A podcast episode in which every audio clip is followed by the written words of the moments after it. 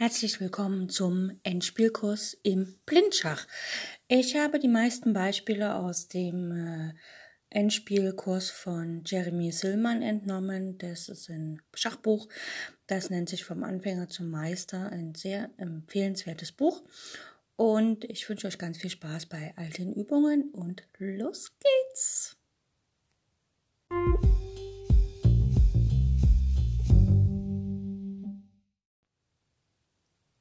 Eine kleine Übung zum Aufwärmen für heute. Weiß hat den König auf H1 und die Dame auf D8, den Springer auf D4 und einen Bauern auf A5.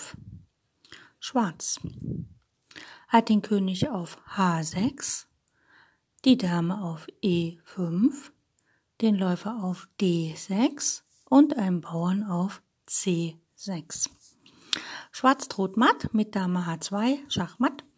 Und Weiß muss sich natürlich überlegen, was er dagegen tun kann. Er könnte jetzt Dame H4 Schach spielen, aber das würde, glaube ich, gar nicht so sehr helfen, weil dann einfach ähm, ja, der König zur Seite geht oder irgend sowas. Also Weiß kann hier viel effektiver gewinnen. Und zwar hatte ich ja schon immer mal gesagt, wenn äh, viele Figuren der eigenen Farbe auf der, also viele Figuren einer Partei auf äh, gleichem Felderfarbe steht und es gibt einen Springer beim Gegner, dann neigt der Springer dazu, gerne Springergabeln anzusetzen. Der König auf H6 steht auf dem schwarzen Feld, die Dame auf E5 steht auf dem schwarzen Feld, der Läufer auf D6 steht auf dem schwarzen Feld und der Springer, der Weiße, der steht auf D4, was auch ein schwarzes Feld ist. Das heißt, dieser Springer könnte potenziell allerhand von diesen schwarzen Figuren aufgabeln. Und zwar kann der Springer von D4 nach F5 gehen, Schach bieten, also den König schon mal aufgabeln und dann noch den Läufer auf D6. Jetzt würde das aber nicht so sehr was bringen, weil dann einfach die Dame den, ähm, den Springer schlägt und Weiß hat nicht so viel davon, außer dass er dann ein Endspiel Dame und Bauer gegen Dame und Bauer hat, was wahrscheinlich bei gutem Spiel Remis endet. Deswegen muss Weiß eine Taktik anwenden und zwar ähm, der Läufer, also die Dame ist ein bisschen überlastet, die schwarze Dame auf E5. Die muss das Feld F5 unter Kontrolle behalten wegen der, wegen der Gabel. Und sie muss auch noch den Läufer auf D6 bewachen. Das heißt, wenn Schwarz jetzt, äh, wenn Weiß auf D6 den Läufer schlägt, Dame schlägt D6 Schach, bittet sie Schach und greift gleichzeitig die schwarze Dame auf E5 an. Das heißt, Schwarz hat keine Wahl, er muss die Dame auf D6 wieder schlagen. Und jetzt sehen wir schon, der König auf H6, die Dame auf D6, beide auf einer Linie, drei Felder zwischendurch, das heißt also, und auf der gleichen Felderfarbe auch noch. Das heißt, der Springer kann jetzt nach F5 gehen und Schach bieten.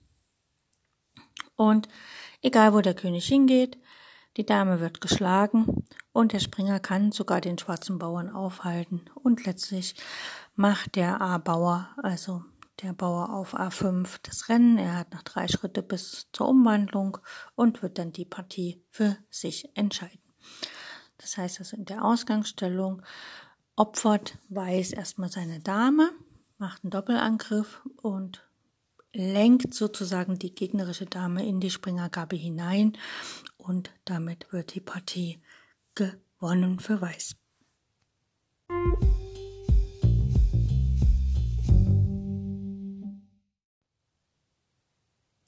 Wir beschäftigen uns jetzt mit Turmentspielen. Äh, und zwar, ähm, es gibt eine Seite, die hat den König, einen Turm und einen Bauern. Und die andere Seite hat nur den König und den Turm. Äh, man sagt generell, dass Turmentspiele mit dem Bauern mehr ähm, oft zum Remis neigen. Das ist aber der Fall, wenn äh, erstens viele Bauern noch auf dem Brett sind, also wirklich ähm, eine Partei von mir aus drei Bauern hat, die andere vier Bauern, dann kann man das ähm, relativ gut Remis halten, wenn man die Regeln kennt. Aber es gibt auch Stellungen, wo jetzt wirklich nur noch ein Bauer auf dem Brett ist, wo man den Bauern tatsächlich zur Dame führen kann. Gut, dann schauen wir uns mal folgende klassische Stellung an. Das nennt sich Lucena-Stellung. woher auch immer der Name kommt. Ich habe es mir unter Brückenbau gemerkt, den Namen, weil wir mit dem König eine Brücke bauen, um letztlich die Partie für uns zu entscheiden. Okay, der weiße König steht auf dem Feld D8 und es gibt noch einen weißen Turm auf E2 sowie einen weißen Bauern auf D7. Also der weiße König steht auf dem Umwandlungsfeld des Bauern. Es gibt einen schwarzen Turm auf der C-Linie C1 und einen schwarzen König auf F7. Der kontrolliert alle drei Felder auf der E-Linie, so dass der weiße König leider nicht zur Seite gehen kann und ähm, sich umwandeln kann. Jetzt gibt es für Weiß eine Gewinnstrategie. Die erste ist, dass der Weiße versucht, dass der schwarze König äh, sich quasi noch einen Schritt mehr von dem Spielgeschehen ab, äh, abwenden muss. Ne, also wir bieten hier nicht Turm E7 Schach, dann bleibt der König auf der F-Linie und geht nach F8 und wir haben nichts erreicht, sondern wir versuchen, dass der König, der schwarze König halt von der F-Linie runter muss und deswegen bieten wir als erstes erstmal Schach auf F8, äh, auf F2, König, Turm F2, Schach. Jetzt hat der König mehrere Möglichkeiten. Er kann stur sein und versuchen, beim Bauern zu bleiben. Also er kann zum Beispiel König E6 spielen. Das hilft ihm aber gar nicht, weil Weiß dann einfach einen Schritt zur Seite macht und das Umwandlungsfeld für den Bauern freigibt. Also König E8 spielt. Und jetzt ist es nahezu egal, was Schwarz spielt. Im nächsten Zug wandelt, ähm, ja, ähm, geht der Bauer nach D8 und wird zur Dame oder zum Turm.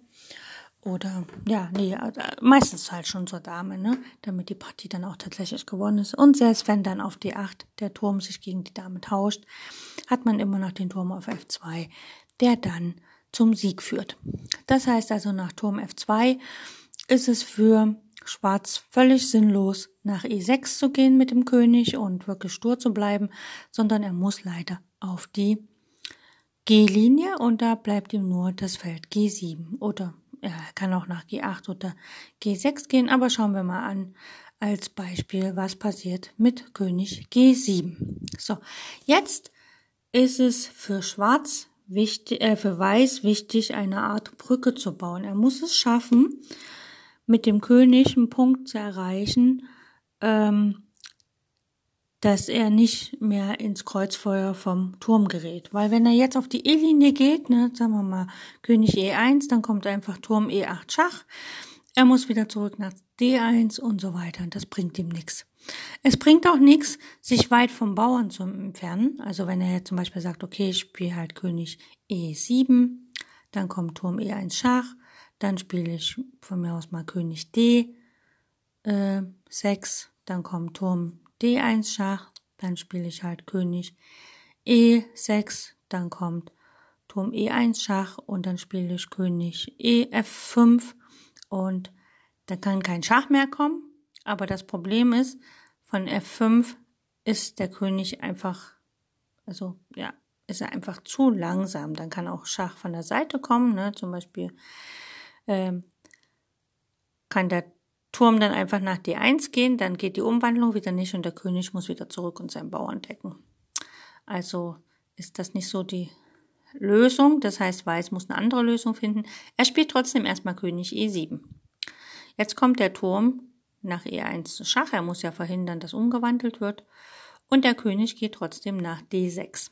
Ja, ähm, der Turm bietet wieder Schach. Und der König geht nach E6, also er geht wieder auf die E-Linie zurück, deckt aber noch seinen Bauern. Und dann geht das so hin und her und man hat nichts erreicht. Ja, mit, mit Weiß. Man kann sich nicht vor den Schachs des Turms verstecken. Ja, man muss immer in der Nähe von den Bauern bleiben und der Turm bietet einfach immer Schach, Schach, Schach, Schach, Schach. Das heißt also, nach König G7 ist der Versuch, mit dem König direkt loszulaufen, sinnlos. Man muss irgendwie versuchen, dass man den eigenen Turm zur Hilfe nimmt. Und da gibt es den wundervollen Zug Turm F4. Turm F4 ähm, die, äh, hat folgenden ähm, hat folgende Gewinnidee.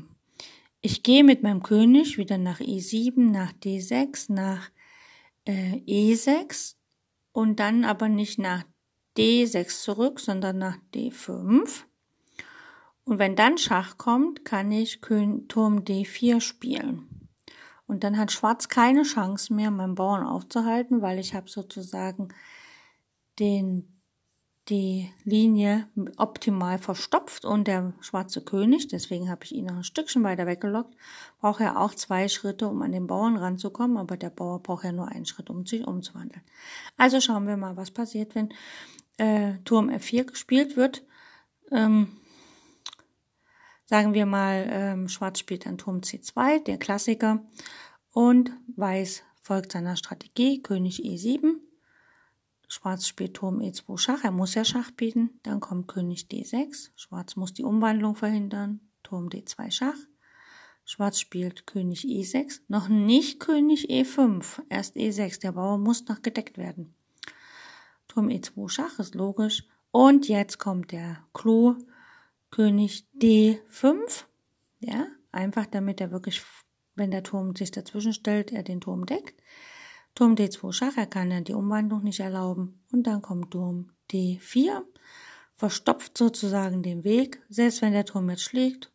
Turm schlägt D4, König schlägt D4. Und wenn dann der König versucht ranzulaufen, der schwarze König F7, dann wird einfach auf D6, äh, auf D8 umgewandelt.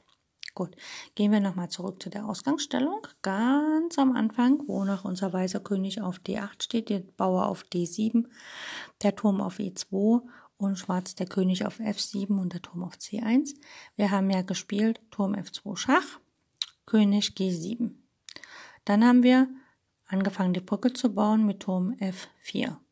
Jetzt kann es natürlich sein, dass Weiß äh, König G6 spielt einfach um an den Turm ranzukommen, ja, weil er will ja ähm, quasi den Turm bedrohen, aber das funktioniert in diesem Fall nicht, weil der weiße König geht nach E7, der Turm bietet wieder Schach, der weiße König geht nach D6, der Turm bietet Schach auf D1, der König geht nach E6, der Turm bietet auf E1 Schach, der König geht nach D5, trotzdem erfolgt einfach sein Plan.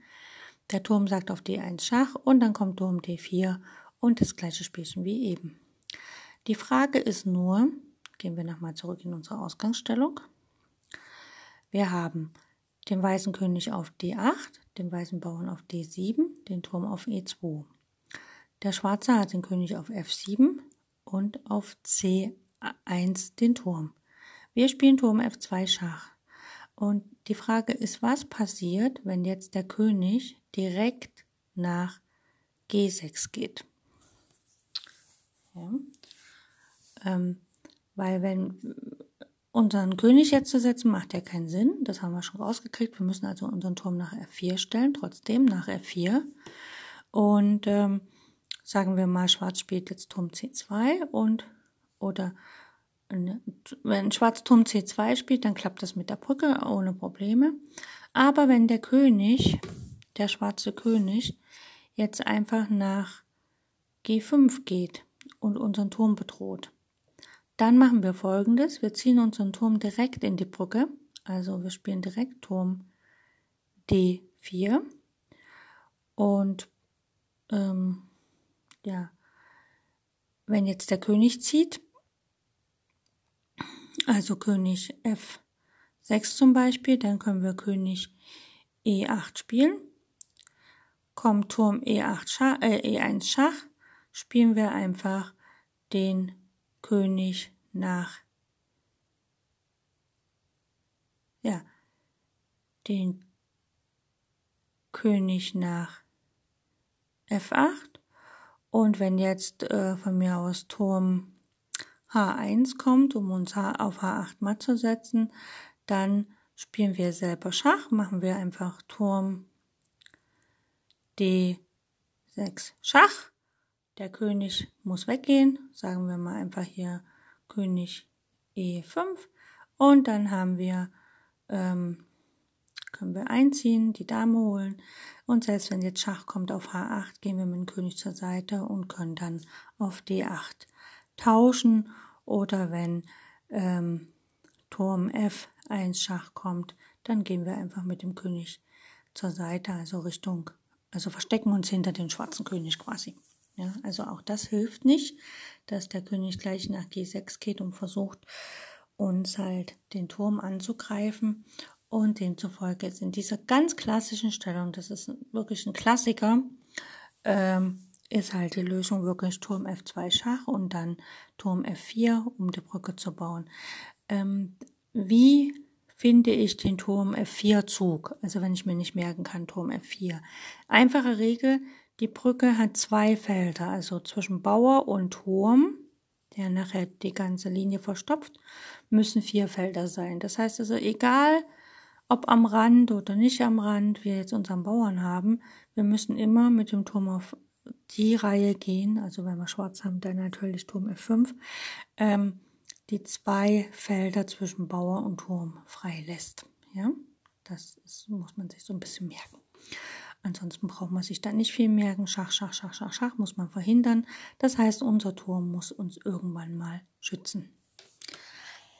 Das war der Anfang für die Turmendspiele. Eine super wichtige Stellung und ähm, ja, das sollte man sich öfters anschauen oder öfters nachvollziehen, sodass das wirklich sitzt. Das muss ins Schach, Fleisch und Blut übergehen. Okay, bis demnächst.